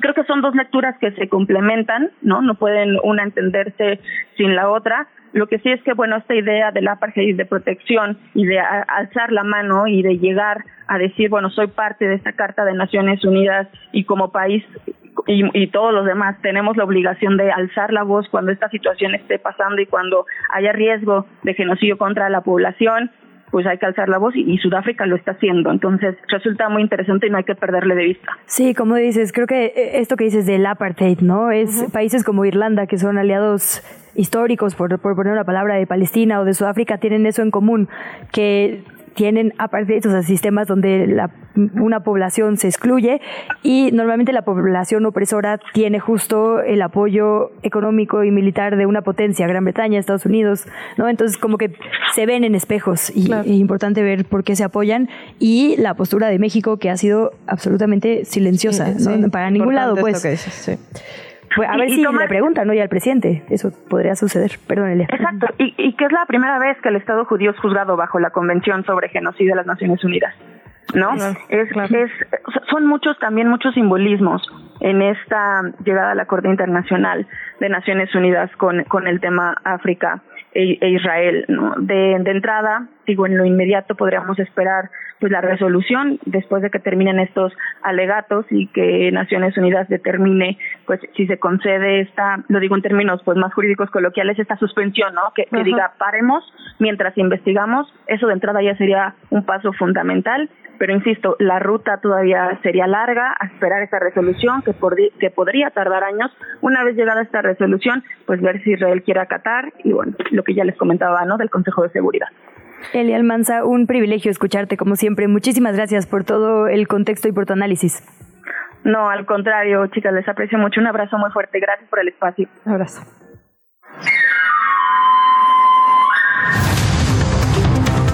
8 de la mañana, 13 minutos, momento del segundo resumen informativo. La mañana de ayer, el jefe de gobierno Martí Batres puso en marcha el operativo de seguridad Benito Juárez para atacar los delitos de alto y mediano impacto como robo de autopartes y vehículos. Desde la colonia Narvarte Poniente, el mandatario capitalino dio el banderazo de salida a dicho operativo. Estamos hablando de 71 motopatrullas, 23 cuatrimotos nuevas para las que se invirtieron más de 17 millones de pesos con recursos federales. Vamos a escuchar a Martí Batres. A partir de la madrugada de hoy comienza un operativo que va a estar de forma indefinida, no tiene un límite hasta que se cumplan los objetivos. Va a estar trabajando un conjunto de elementos en esta zona y las nuevas 71 motonetas van a estar trabajando aquí en Benito Juárez en el combate a diversos delitos, especialmente el robo de autopartes. En otra nota, Mario Zulaika, el director de la Plaza de Toros México, anunció ayer que las corridas de toros vuelven a llevarse a cabo en la Ciudad de México a partir del próximo 28 de enero. Esto sucede luego de que la Suprema Corte de Justicia revocara en diciembre una suspensión que impedía realizar este espectáculo. Está un poco confuso, lo hablamos por acá justo en diciembre qué sucedió. Lo que pasó fue una organización eh, jurídica, justicia justa, pidió, eh, se amparó, digamos, para que no sucedieran las corridas de toros y mientras se decidía el fondo, se dijo, bueno, como medida provisional, justamente se paran. En lo que revisamos van a estar paradas. Y entonces las asociaciones de toros llevaron el tema un paso más arriba a la Suprema Corte y dijeron, bueno, no nos pongan esa medida cautelar. En lo que se define el fondo, déjenos llevarlas a cabo y finalmente es a quienes les dan la razón. El presidente López Obrador ha planteado la posibilidad de que se lleve a cabo una consulta popular para decidir el futuro de las corridas de toros. Solo 4 de 32 estados en nuestro país han prohibido estos, yo protesto contra llamarlos espectáculos, pero bueno, actos. Seguimos en el tema animal. El Metro de la Ciudad de México informó que en 2023 50 perros fueron adoptados del Centro de Transferencia Canina, el cual es este espacio que tiene como un cuidado integral de todos los perritos que son rescatados normalmente en las zonas de las vías de las 12 líneas que integran esta red. Aunque fueron 50 perros los que se adoptaron en el 2023, la adopción y ayuda a los canes disminuyó respecto a los años anteriores, cuando en el 2021 fueron 97, en el 2022 fueron 56. Para cualquiera que esté interesado, la fecha permanece en espera de una oportunidad de tener hogar 30 perritos, así que acérquense al centro de transferencia canina y pueden adoptar. En un cambio de tono, la influencer Paola Suárez informó a través de una transmisión en vivo en sus redes sociales que ya metió una denuncia contra su prometido, contra José de Jesús Castro. Esto luego de ser víctima de violencia por parte de este sujeto le dejó heridas de gravedad. La influencer narró que personal del Ministerio Público acudió al hospital para que ella pudiera proceder legalmente en contra de Jesús. Se desconoce hasta este momento si el sujeto demandó a Paola, así lo había asegurado la noche del miércoles tras ser encontrado por la prensa. En el marco del Día Mundial de la lucha contra la depresión, que se conmemora justamente el próximo 13 de enero, la Secretaría de Salud de la Ciudad de México informó que el Instituto para la Atención y Prevención de las Adicciones está brindando atención especializada y gratuita para tratar el padecimiento, todo esto vía virtual y presencial. Una de las opciones es la atención virtual que se brinda vía telefónica a través del número atención 55 46 31 30 35. La extensión es 2006, 2014 y 2015, así como a través de WhatsApp, también por el número 55 7809 55 79. La CEDESA cuenta con atención de manera presencial también en 112 módulos de salud mental en el primer nivel de atención, además de 34 centros de atención a las adicciones y salud mental en las 16 alcaldías. En otra nota, Georgina Tiscareño, la secretaria de, ahora exsecretaria de Seguridad Pública del municipio de Jesús María en Aguascalientes, fue destituida de su cargo, esto después de que protagonizó un videoclip de una canción, de un corrido que hacía alusión a su trayectoria, a su propia vida. Tiscareño se defendió diciendo que el video era un regalo de su familia y que no se habían usado recursos públicos en la producción. Quizá el tema es que no necesariamente o sea, por supuesto es el tema de recursos, pero también el tema de fondo, ¿no? El, el corrido y la forma en la que se utilizó. Escuchemos una parte. Su clave por tormenta, muchos la conocerán. Mujer de respeto, de palabra y de lealtad. Atrapa las miradas, no le intimida cualquiera. Su presencia se hace notar. Bueno, bastante controversia que generó este video. Más adelante vamos a platicar sobre el tema de los narcocorridos, porque ahí está el tema de Peso Pluma también en Viña del Mar, que si va a estar o que si no va a estar en el cierre de este festival, uno de los festivales más importantes de música del continente. En otros temas, Manuel Bartlett, director general de la Comisión Federal de Electricidad, destacó ayer que se está apoyando en los trámites de los permisos para la instalación de la planta de Tesla en Monterrey, Nuevo León. Vamos a escucharle. Trabajamos de la mano con los gobiernos locales. Apoyamos al Bajío con sus proyectos para corredores industriales. A Yucatán con una planta solar para el transporte público. A Nuevo León con la tramitación de los permisos para la planta de Tesla. CFE atiende con suficiencia a todos los inversionistas interesados en instalarse en nuestro país. En conferencia de prensa matutina, el presidente, eh, en la conferencia matutina, el presidente, perdón, Manuel Bartlett, eh, habló también del no-shoring y garantizó que la empresa estatal tiene suficiente energía para atender a todas las empresas y fábricas que se instalen en nuestro país. Veremos si es así. Está también el tema del agua en discusión, particularmente cuando hablamos de Monterrey en, allá en Nuevo León. Estaremos dándole seguimiento al tema. Las Fuerzas Armadas de México encontraron ayer a 61 personas migrantes originarias de Guatemala, El Salvador y Ecuador en Reynosa, Tamaulipas. Así lo informaron las propias autoridades estatales. Especificaron que entre estas personas se encuentran adultas mayores y también menores de edad, ubicadas en una casa de seguridad en este territorio fronterizo y se detalló que tienen buen estado de salud. Se abrió ya una carpeta de investigación para deslindar responsabilidades sobre posibles delitos cometidos en contra de estos migrantes. ¿Qué chilangos pasa en el mundo? Tenemos que seguir hablando de la información internacional. Nos vamos hasta Ecuador. Allá el Ministerio del Interior ha informado de 350 personas detenidas. También que han sido liberados varios funcionarios en prisiones que estaban retenidos por los internos. En la capital, en Quito, la Policía Nacional mantiene permanente control de la policía. El presidente de Ecuador, Daniel Novoa, dijo que 38 países le han ofrecido su apoyo para afrontar la violencia que se vive en el país. Señaló que ya aceptaron el apoyo de Argentina y de Estados Unidos, particularmente en ese sentido, el Departamento de Estado de Estados Unidos enviará a Ecuador a la general Laura Richardson, la jefa del Comando Sur, y a altos cargos antinarcóticos y diplomáticos para examinar con el gobierno del presidente Novoa cómo combatir el crimen organizado. Además, viajarán policías estadounidenses para, cito textual, ayudar a Ecuador en las investigaciones criminales. Nos vamos a Argentina, que registró en diciembre una inflación mensual del 25.5%. Cerró el 2023 con una variación interanual de 211.4%. Es la peor medición que han tenido y estaba complicado. Sí, o sea, y empeorar está complicado, en 32 años. Estos datos fueron a conocer por el Instituto Nacional de Estadísticas y Censos, el INDEC. Según el organismo, los aumentos de diciembre han sido liderados por los bienes y servicios que aumentaron en 30%, la salud con un aumento del 32.6%, el transporte con un 31.7% y el costo de los alimentos que se disparó en 29.7%. Alimentos. Solo en diciembre, ¿eh? Solo en diciembre. Pues así las cosas en la Argentina de Javier Milei. Vámonos a la agenda chilango con Orlando Oliveros. Agenda Chilango. El arranque del año se llena de color y aventuras con la Agenda Chilango de este fin de semana. Rosaverso Mexicano. La Pantera Rosa cumple 60 años y para celebrarlo, el Museo Mexicano del Diseño armó una exposición muy rosa, llena de piezas que no te querrás perder. La exhibición cuenta con diseño gráfico e industrial, diseño de moda, arquitectura, joyería, ilustración de cómics, escritura, graffiti, diseño textil, pintura, diseño de cerámica, diseño artesanal, fotografía y mucho más. Recuerda que el Se encuentra en la avenida Francisco y Madero número 74 en el centro histórico de la Ciudad de México. Cumbia Manía. Los Askis Yaugarú. Por primera vez, dos destacados exponentes de la cumbia llegan al Auditorio Nacional.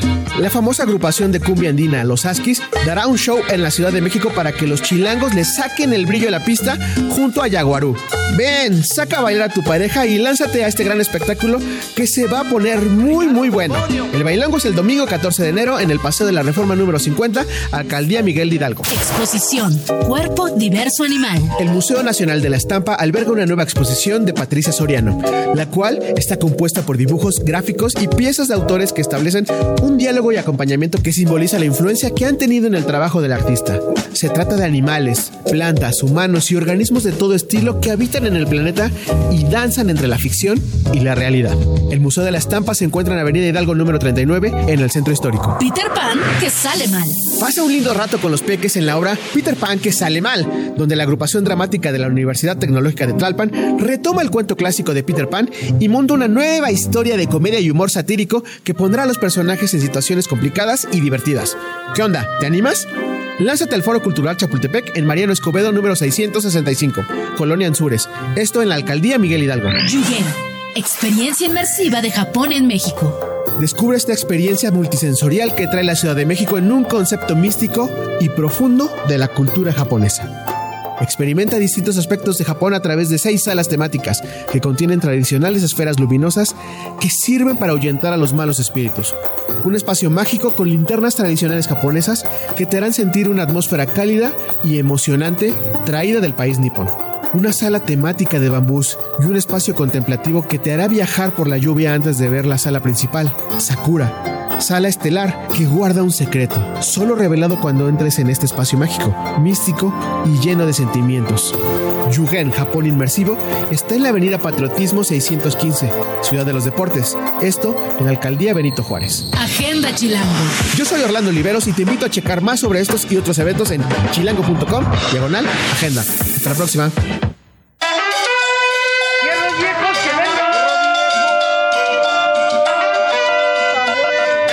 En un momento más regresamos a ¿Qué Chilangos pasa? Con Luisa Cantú y Luciana Weiner. Radio Chilango, 105.3. ¡Hierro viejo!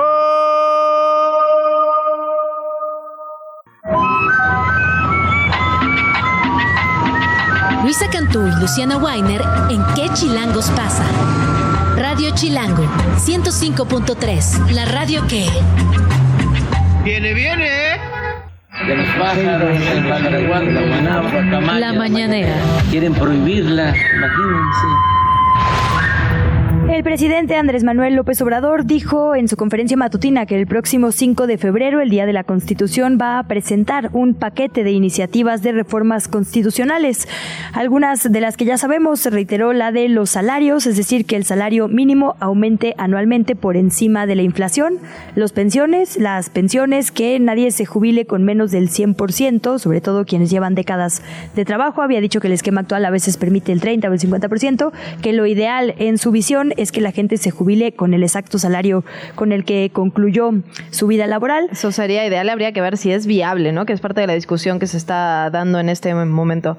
Le vamos a preguntar a Diana. A- a- Estaría bien, sí, porque además él hablaba, digamos, de quitar el traslado de responsabilidades al Estado, Sí. de jubilarte contra tú, de ahorrar tu vida y cotizar ciertas Ajá. semanas.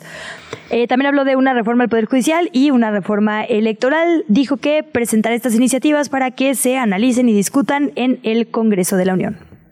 Desde la redacción de ¿Qué Chilangos pasa? Momento de dar un giro radical a la información.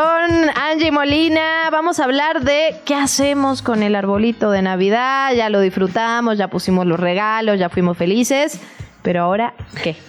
¿Cómo estás? Muy buenos días, chilangas. Muy bien, pues todavía en proceso de aceptación de que ya terminó Oh, diciembre, sí. las vacaciones. Yo sigo teniendo todo lo de Navidad en mi casa. Qué oso. O sea, bueno, tampoco es tanto. A nadie Digo. le sorprende, Luciana. Ya sabemos que los calendarios festivos y tú. A ver, di- a ver, dilo el tuyo, 7 de enero, obviamente. Dilo, tu- dilo tuyo, ándale, ándale. Pero bueno, quienes seguimos estrictamente las fechas de calendario, queremos saber lo que tiene que decir Angie. Y aunque no todavía tenemos tiempo por si las personas que compraron árboles naturales y nochebuenas naturales ya están buscando deshacerse de ellos justamente y por esta razón algunas alcaldías habilitaron espacios para poder recoger estos árboles y poder transformarlos en composta y reducir así la contaminación por desechos. Un ejemplo es en la alcaldía Benito Juárez, que habilitó dos centros de acopio, uno en el Parque Francisco Villa, mejor conocido como Parque de los Venados, y el segundo en Avenida Universidad. Angélica Quiñones Romero, responsable de programas ambientales de la alcaldía Benito Juárez, nos platica más sobre esta iniciativa llamada Árbol por Árbol. Mira, esta iniciativa fue hace más ya de 10 años que está este, instalada aquí en el Parque de los Venados. Estamos trabajando también en el área de la Avenida Universidad, también hay otro módulo. ¿Cuál es la intención? La intención es que las personas traigan sus arbolitos después de haberlos utilizado en la temporada navideña con la finalidad de que sean este, triturados y después reciclados. De esta manera es eh, a través de una composta. Se realiza una composta y se regresa a las áreas comunes. Y cuando la gente trae sus árboles, se le obsequia una planta que sale del mismo vivero. Y bueno, como escuchamos, la gente lleva sus pinos amarrados o emplayados y el mismo personal del módulo les ayuda a bajarlo para después colocarlo a un costado del centro de acopio donde continuamente los recogen para triturarlos en un vivero que se encuentra dentro del mismo parque. Este centro de acopio, si les interesa y está cercano a sus domicilios, estará habilitado hasta el 5 de febrero en un horario de 9 a 6 de la tarde de lunes a viernes y los fines de semana de 9 a 4 de la tarde. Además de estos dos módulos, en la alcaldía Benito Juárez existen otros centros de acopio en distintas alcaldías como Azcapotzalco, Benito Juárez, Miguel Hidalgo, Coajimalpa, Tlalpan, entre otros, las cuales pueden consultar en el directorio de la página del Gobierno de México. Otra opción también es asistir al mercado de trueque en el Parque Ecológico de Xochimilco, que se realiza el segundo domingo de cada mes en un horario de 8 a 1 de la tarde. Ahí también van a recibir arbolitos de Navidad e igualmente Nochebuenas que van a ser convertidas en composta. Y este mercado este mes se realizará el próximo domingo 14 de enero. Así que si no saben qué hacer con sus arbolitos de Navidad o sus noches buenas, esta es una gran oportunidad para darles una segunda vida. Sí, eso que dices es importantísimo, porque eso de dejarlo en la basura, nel, eso de ninguna manera. Así que sí hay que ser responsables. Si fuimos y compramos el arbolito natural Claro. y queríamos todo el show, pues ahora hacerlo de manera responsable, ¿no? Recuérdanos las fechas, porque ya estoy viendo aquí en nuestro chat de la redacción que si le ponemos flores se argumenta que es para celebrar la primavera. Hay una fecha límite. Sí, hay un arbolito patrio ahí en el chat. para Sí, septiembre. En el caso de la, el Parque de los Venados van a estar hasta el 5 de febrero, o sea, todavía tienen un mes para que el espíritu Pasando la Candelaria, me parece para- muy decente. Exactamente. Bien, bien. Por si quieren, como Luciana, que el- el- la Navidad está aún presente en su casa, todavía tienen tiempo hasta el 5 de febrero. Depende también de algunas alcaldías, algunas pueden eh, eh, extenderse unos días más, pero en el Parque de Xochimilco continuamente reciben esta- estas plantas para poder utilizarlas a veces en talleres, utilizarlas como composta. Perfecto, entonces hasta el 5 de febrero en principio la de Benito Juárez y todas deben estar más o menos por ahí, así que todavía tengo tiempo Luisa Cantú, ya no me juzgues, ya no me mires con ojos de, de sospecha, mírala, Muy mírala, bien, la que está en YouTube, rosca de mírala. Reyes en julio, come tus romeritos en septiembre. Yo, mira, ya, ya aprendí a convivir con las dinámicas pan de muerto en diciembre.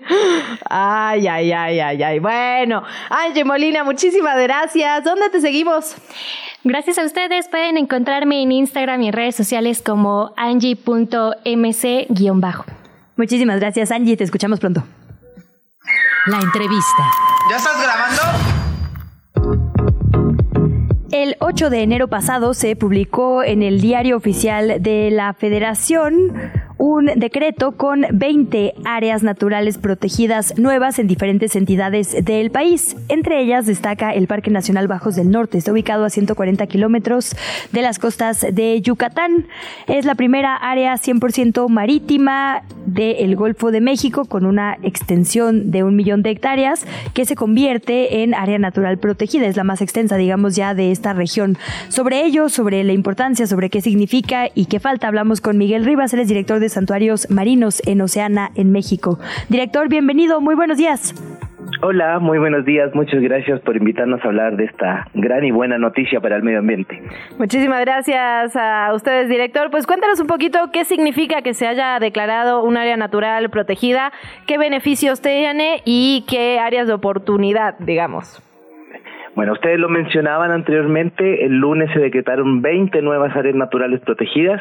Una área natural protegida es una zona que el Estado mexicano decide resguardar para el futuro, porque ahí tiene una importancia biológica y especies que están en peligro de extinción, o incluso porque tiene un valor paisajístico, ¿no? Entonces lo que ha hecho el gobierno mexicano es decretar nuevos, nuevos 20 espacios que se van a decretar como área natural protegida, y uno de ellos es el Parque Nacional Bajos del Norte, uno en el cual desde Oceana estuvimos trabajando trabajando arduamente en ello y que es una zona que está, a, como ustedes lo decían, a 140 kilómetros de la costa de Progreso y que tiene más de un millón trescientas mil hectáreas de conservación, principalmente de zonas arrecifales y sobre todo ahí de especies de importancia pesquera como la langosta, el pulpo, el mero, que son de gran importancia para la gente que se dedica a la pesca en la región.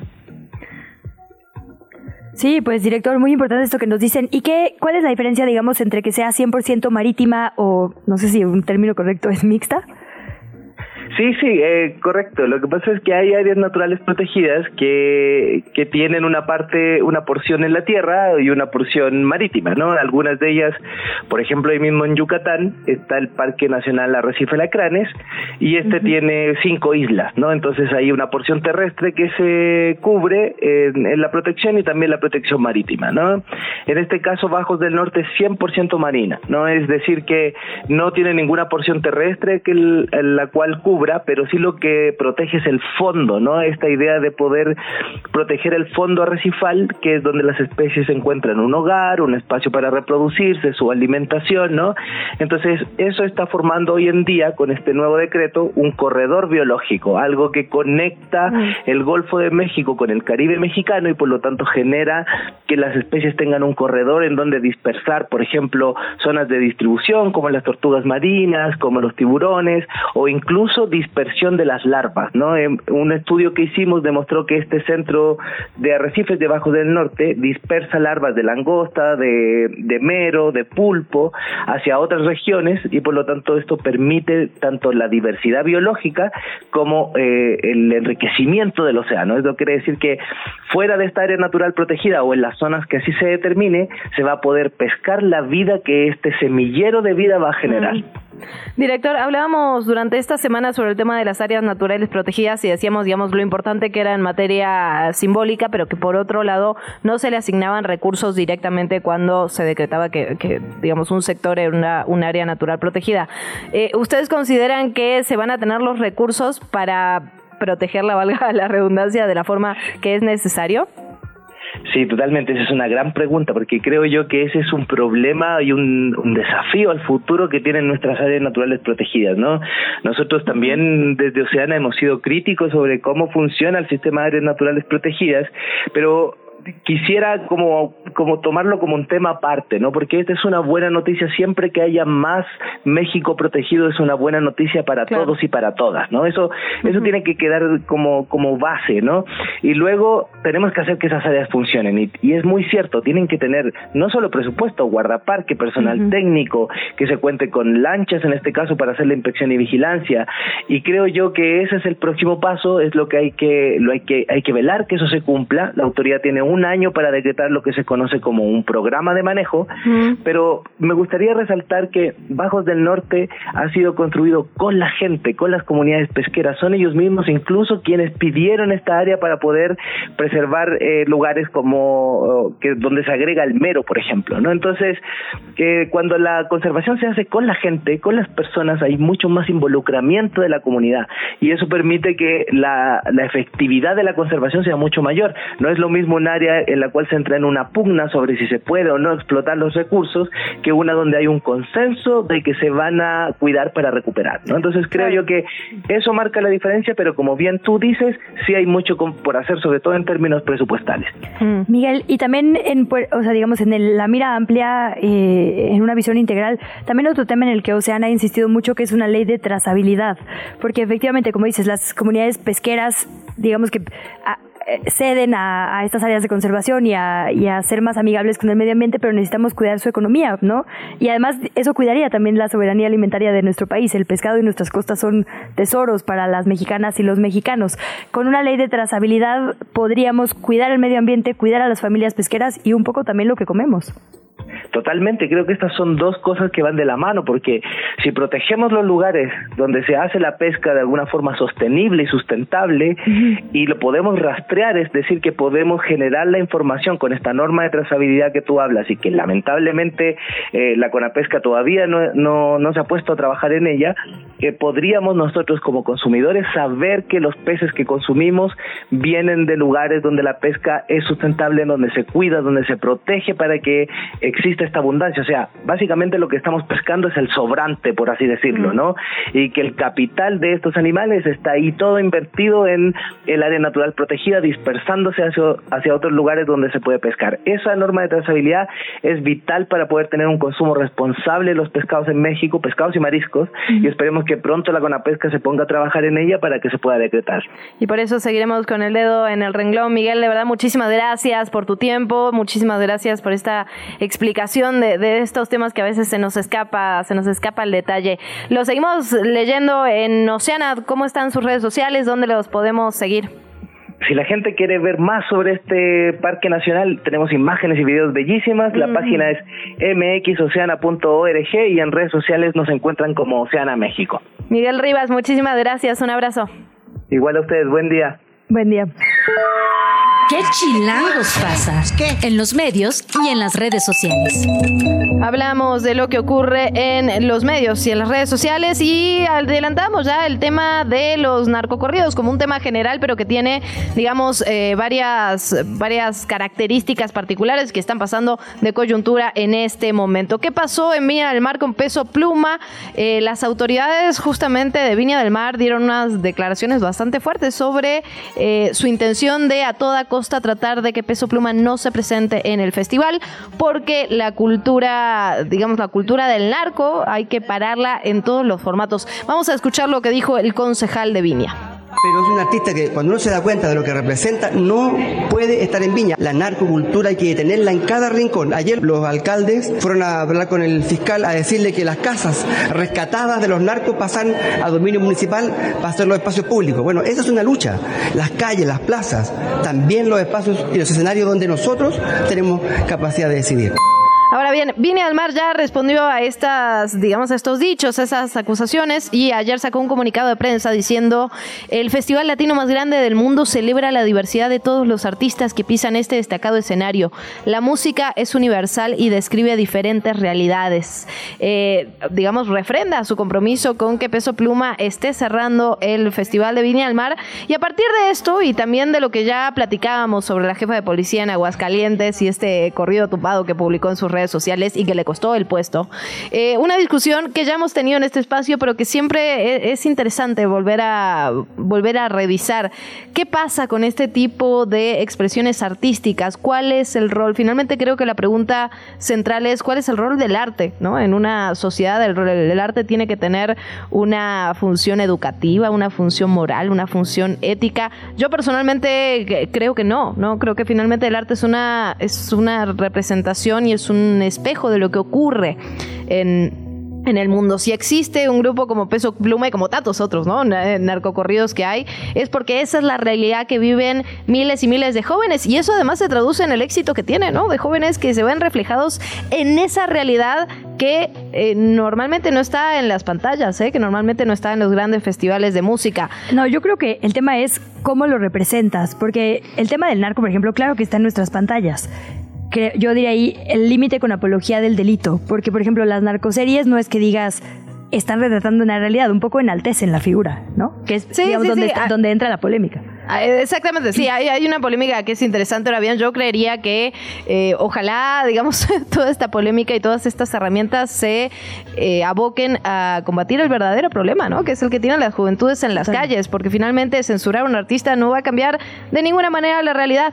Eh, lo que sí cambiaría es hacer acciones, digamos, concretas para con las juventudes y bueno, un trabajo, ¿no? De, de, obviamente mediano y largo plazo que tiene que ver con la violencia en términos generales. Ahí está la discusión. Evidentemente es un tema complejo, pero eh, parte de lo que se. Ahora, otro tema, ¿no? Es cuando uno es funcionario y hace un arco corrido sobre su vida. También, la verdad. O sea. No sé, yo todavía no decido, como que escucho cosas de ambos lados que me Ajá. hacen sentido, pero pensaba, porque justo vi una publicación en la mañana de este otro artista de reggaetón, Danny Flow, que está siendo como muy criticado por sus letras en las que habla, por ejemplo, de deseo sexual a niñas de secundaria o insulta a las mujeres. Digo, algo que pasa en el rock, pasa en el reggaetón, pasa en todos los géneros musicales y ha pasado todo el tiempo. Pero hablar explícitamente de, ni- de niñas de secundaria, habla como de las compañeras de su hija o cosas así, eran cosas que problematizaban justo mujeres feministas de las que veía unos posts en la mañana. Y también creo que eso tiene sentido, ¿no? O sea, ¿cuál es el límite, Sí, digamos, sí. de de, este, de estas expresiones, efectivamente musicales o, o artísticas, yo ahí sí diría, híjole. Sí, sí, ah, digamos, hay límites, en eso, eso me queda clarísimo. Hay que ver si la expresión de algo que ocurre en, en la sociedad y que tiene que ver con, con las juventudes, digamos, porque además hay que decirlo, Peso Pluma, no todas sus canciones eh, van de eso, ¿no? No todas sus canciones enaltecen el, el crimen organizado. De hecho, Sí, la canción, es que la canción más conocida, ni, al- ni- ni- Nada. nada. Sí, tiene que ver con como un ambiente de permisividad, quizá, ¿no? Como normalizar hablar de eso, quizás se siente como que no es algo fuera de la ley. Que lo que pasa es que la realidad está fuera de la ley, no la canción. Pero yo creo que sí abona, digamos, insisto, todavía no he sido, estoy ahí jugando la boda del No, sí, es que es Pero interesante, es una buena interesante. discusión, es una Pero buena tenemos unos minutitos, nada más decir, Sí, hoy vas. la jornada también da una crónica, apunta a lo que sucedió ayer en una de las audiencias que tienen que ver con este caso de espionaje a la periodista Carmen Aristegui. Dice hoy la jornada, la Fiscalía General de la República afirmó que el caso Pegasus descubrió una red de empresas fachada donde la firma israelí NSO Group, quien utilizaba a la empresa mexicana KBH para hacer espionaje telefónico con el software Pegasus, formaba parte de una red corporativa en la cual varias empresas tenían prestanombres y cuyo domicilio estaba en Ejército Nacional 598, aquí en la capital del país. Incluso fuentes cercanas al caso informaron que la UIF ya abrió una carpeta de investigación sobre este caso. Se encontraba en esta misma dirección la empresa Proyectos y Diseños, donde Juan Carlos García Rivera era empleado y quien está acusado por espiar con dicho malware a la periodista Carmen Aristegui. Hubo alegatos, digamos, de conclusión en esta audiencia en contra específicamente de esta persona, Juan Carlos García Rivera. Se le acusó a él de intervenir. Lo que decía el juez es quién tenía realmente el interés mayor en el espionaje, Claro. quien, digamos, en estas siempre capas de empresas fachada, Sí. pues se oculta al autor intelectual, por así decirlo. Bueno, se pidieron 16 años de prisión debido a que la víctima era una periodista y eso es otra capa.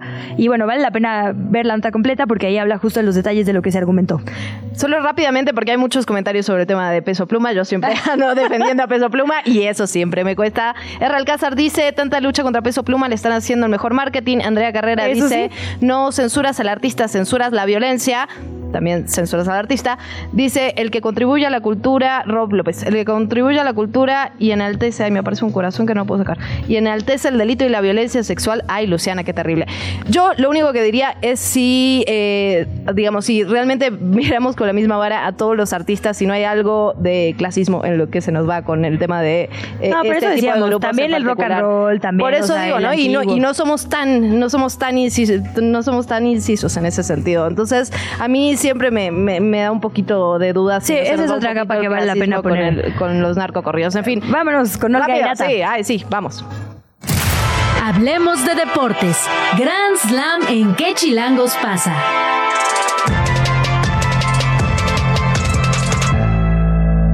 Querida Olga, cerramos programa y semana contigo. Doble alegría, porque hoy es viernes. Buenos días. Hola chicas, ¿cómo están? Qué gusto escucharlas. Como siempre, un placer poder estar colaborando con ustedes. Arranca por fin el clausura 2024, termina la ausencia de fútbol en la Liga MX y bueno, el día de hoy, eh, por la tarde, por la noche más bien, se van a realizar dos encuentros, el de Querétaro frente a Toluca y Mazatlán hará lo propio recibiendo al equipo de San Luis. Ya el día de mañana, la máquina celeste de la Cruz Azul, que vaya que traen un relajo porque parece ya no tienen capitán y el paraguayo Juan Escobar podría emigrar a otro equipo del fútbol mexicano. Pumas ya preguntó por él, así que hay que estar muy pendientes de lo que sucede con este defensa paraguayo, quien fuera el capitán del equipo. Entonces, aguas porque se vienen problemas de vestidor en Cruz Azul, eso es lo que dicta la lógica, sin querer ser eh, morbosos o alimentar otro tipo de situaciones. Cruz Azul va a recibir a Pachuca en el estadio Azulgrana, recordemos que por la situación de la remodelación del Estadio Azteca, eh, tanto Cruz Azul como el América tendrán en su casa al Estadio Azulgrana allá en Ciudad Deportiva. Las Chivas van a recibir a Santos, Monterrey a Puebla, Cholos hará lo propio con el Club de las Águilas del América, el actual campeón, y ya el domingo Pumas recibe a Juárez, Necaxa hace lo propio con el Atlas. Y para cerrar esta jornada el miércoles 17 de enero León que tuvo un fracaso rotundo en el Mundial de Clubes el año pasado, recibe al subcampeón, a los Tigres. Así es como pinta esta jornada del fútbol mexicano, la primera de este torneo. Habrá que ver cómo llegan algunos equipos que se han reforzado bastante bien, entre ellos la máquina celeste de la Cruz Azul, a ver qué pasa con el conjunto de Pumas y esta nueva pues parte en la que el quien fuera el, el cuerpo auxiliar de, de, Antonio Mohamed toma la batuta, me parece va a ser un proyecto bastante interesante y ya lo mencionábamos, lo que pasará con la máquina celeste de la Cruz Azul. ¿Tienen algún favorito, chicas? Yo la verdad siempre le voy al que gane, pero Luisa está comprometida con el asunto. bueno, excepto si es el América, porque ahí tienes un poco Bueno, de pique con Tavo, tengo que decirlo. Sí, es que la, la América es de Yo soy rayada, Olga de Monterrey, por supuesto. ¿Y tú? Luisa. Sí, sí, sí, Ay, sí, no me, sé. me imaginé, me imaginé porque cuando hablamos de Funes Mori tú estabas muy concentrada en el tema y dije, esa muchacha le gusta, le gusta Monterrey, le gusta, le gusta. Olga, ¿tú a quién le vas? Este, no puedo decirte, pero le voy a Tigres. Excelente. Bueno, tenemos buenos clásicos. Digo, yo tengo muy poca esperanza en el fútbol varonil, pero el de mujeres, venga. No, hombre, bueno, Tigres está reforzada hasta los dientes, qué barbaridad, o sea, la verdad es que ese equipo femenil de Tigres me gusta mucho, me gustaría, ta- bueno, también rayadas, bueno, traen también siempre, están en los primeros lugares, le han puesto mucho profesionalización al proyecto, eso me gusta, cuando los equipos eh, hacen a un lado esta serie de, de prejuicios y de pronto toman en serio el trabajo de las niñas y, y les dan todo lo que necesitan y les hacen un espacio y les dan sus uniformes a tiempo y buscan que tengan mejoras económicas, la verdad es que ese tipo de instituciones sí merecen el respeto de, de los medios de comunicación, ¿no? Porque vaya que sí se necesita hacer un esfuerzo para solventar un equipo de fútbol y no nada más es poner a, a 22 jugadoras ahí a, a correr, ¿no? Es un esfuerzo interesante, se contrata gente, hay recursos, o sea, la verdad es que sí, y los dos equipos del norte, vaya que lo han hecho bien. Y se ve reflejado en el campo y en las jugadas, la verdad, tal cual. Sí, oye, pues tus Tigres se llevaron además a la figura del 2023, a Jenny Hermoso, que va a debutar Sí, mañana, o es. la expectativa, ¿no? Sí, sí, sí. Se va a poner bueno el es fin. que- Pues ya sí, no- sí, sí, va, va a estar bastante atractivo y por supuesto Jenny viene con todo, viene muy contenta después de que tuvo muy buen trabajo, muy buena actuación con las Tuzas. La verdad es que hoy pues reforzar al equipo de los Tigres no no es cosa menor. Pues ya nos contarás, Olga, al minuto a minuto. Muchísimas gracias. Te mandamos un abrazo muy fuerte. Que les vaya extraordinariamente bien el fin de semana, chicas. Espero escucharnos pronto. Claro que sí, nos escuchamos a las 5 además en Gran Slam y nosotras nos vamos, Luisa. Así es, cuídese mucho, quédese con sopitas y nos encontramos el lunes a las 7 de la mañana. Esto fue ¿Qué chilangos pasa? Con Luisa Cantú y Luciana Weiner. Solo por Radio Chilango 105.3. La radio que... Viene, viene. Radio Chilán. Radio Chilán. 105.3 FM. La radio que... ¿eh?